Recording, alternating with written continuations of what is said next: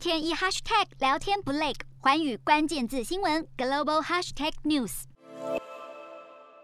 首先看到国内二十二日没有本土感染病例以及死亡个案，另外新增十四例境外移入。国际疫情方面，法国单日确诊暴增至七万两千多例，相较前一天翻了三倍，并且该国从夏天以来出入许多公共场所都必须出示的健康通行证，被警方发现有超过十八万张的证件造假，让防疫更是雪上加霜。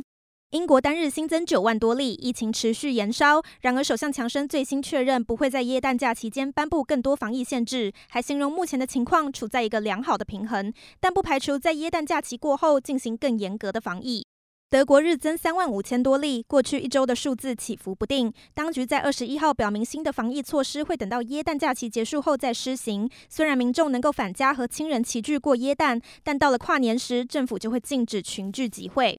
美国单日新增超过十八万例，一个月前就开始经常突破十万的数字，至今依然没有缓和的趋势。总统拜登二十一号宣布购买五亿份的居家快筛，并且动员一千名军医支援已经不堪负荷的医院。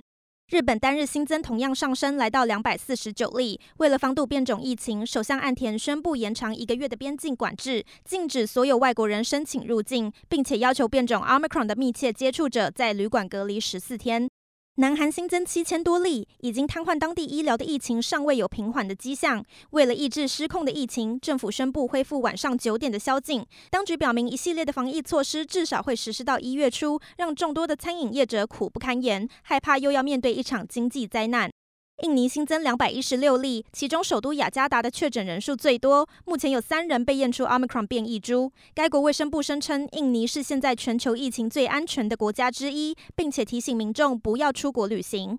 越南单日新增一万六千多例，数字依旧上升。国际货币基金组织在日前的经济评估报告当中指出，越南是全球在疫情冲击下经济增长最强劲的国家之一。该国在 IT 产业的部署和成长，让它成为企业寻求供应链移转的目的地。印度统计单日新增五千九百多例。该国在今年四五月的疫情高峰重创了国家的医疗体系，因此过去几周以来，各界一直密切关注新一波变种在印度的发展。尽管部分外媒认为印度已经进入疫情的稳定阶段，但真正的情形还需要持续观察。